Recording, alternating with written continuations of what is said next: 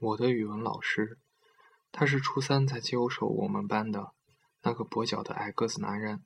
他站在讲台上，讲桌移到了他的胸口。他第一次说的话什么我都忘了，不过他跛脚跛脚走路的样子倒是给了我很深刻的印象。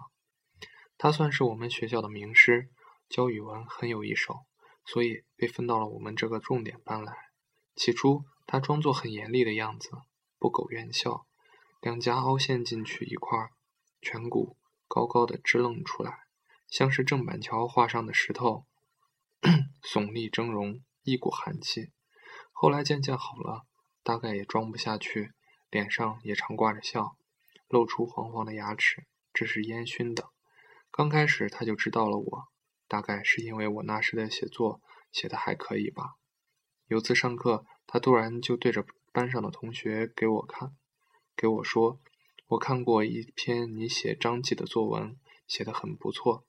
我顿时惊愕，后来回想，那是我初一写的，是模仿张晓峰不朽的失眠而写的。他竟然看过，还挂在心里这么久。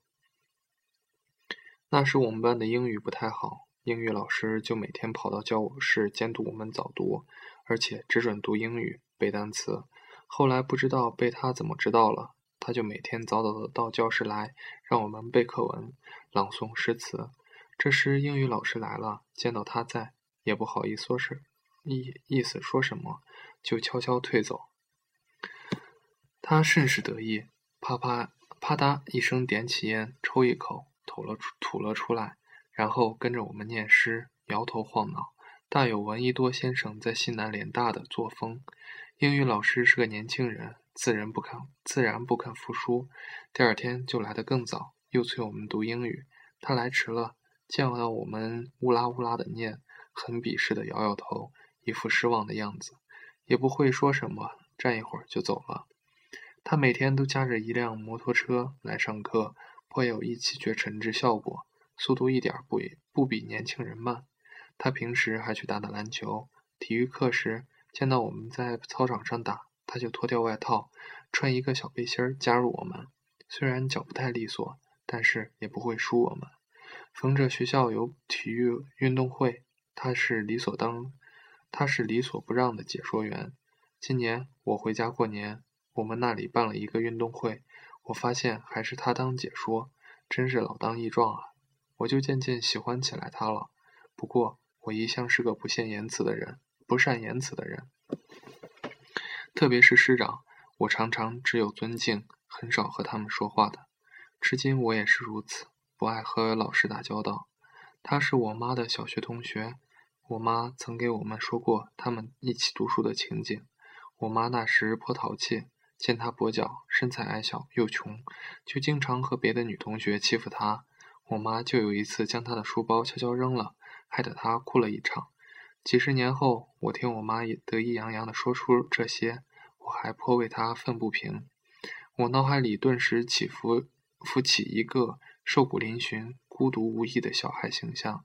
他从不给我们讲他小时候的故事，甚至估计是没有必要说给我们听吧。幼年的孤独，再加上成年后的孤独，使得他总是一副心事重重的样子。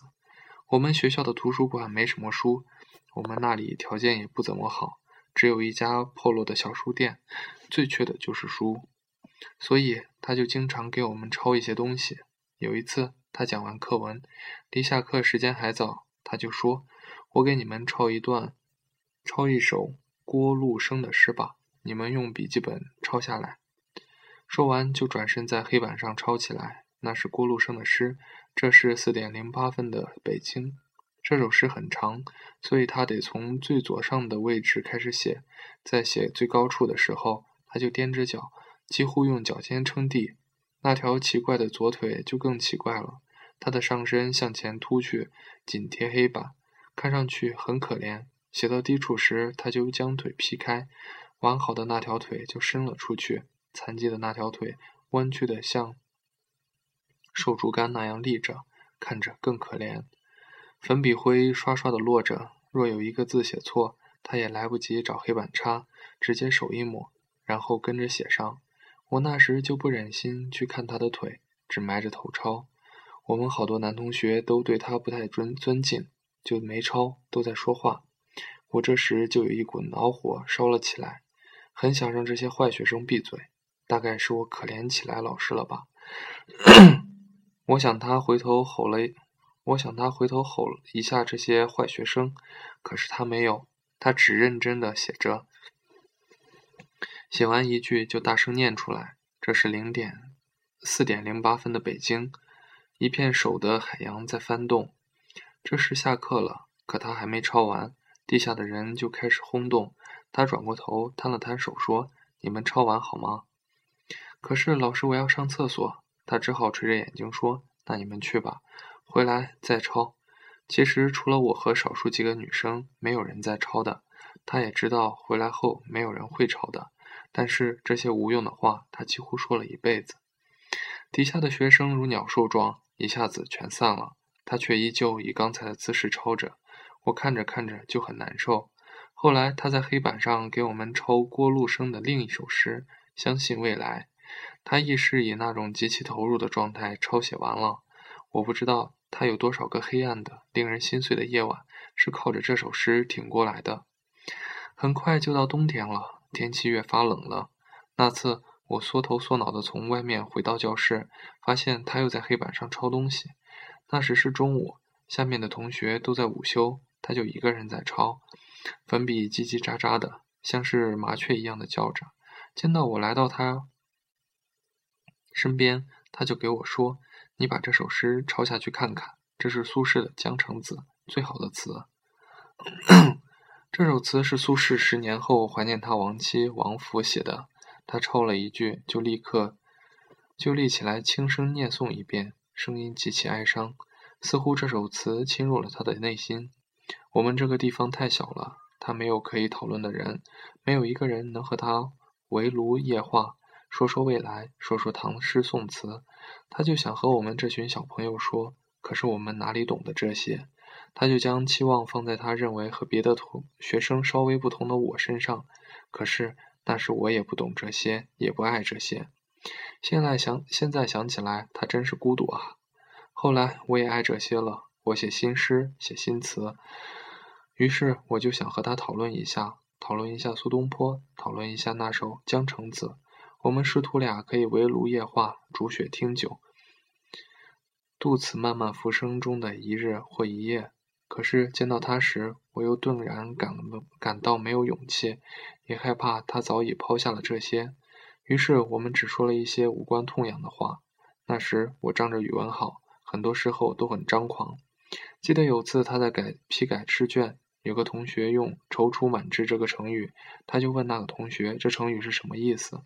我同学虽然写了，但是却支支吾吾说不上来。我看不过，就给他说。就是讲一个人没有自信的意思。我说完，还得意洋洋地看着他，想得到他的表扬，完全不知道我恰恰说好，恰恰说的反了。可是他没有揭穿我，他只是笑笑，然后继续改卷子。这个事情得到我高中时突然回想起来，他那时就已经在维护我小小的可怜的自尊心了。可是我却做了一件伤害他的事情。过年前段时间，我们初三都在补课，因为一开春就要中考。可是补课时，每个人都懒懒散散的，教室又冷，更不愿意去上课了。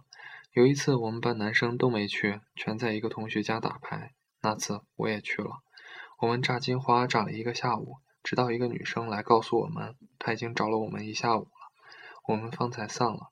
回教室拿书包时，她就站在门边。见到我们时，她什么话都没说。我那时也没在意做了什么错事，就拿着书包和同学一起往外走，她也没拦着。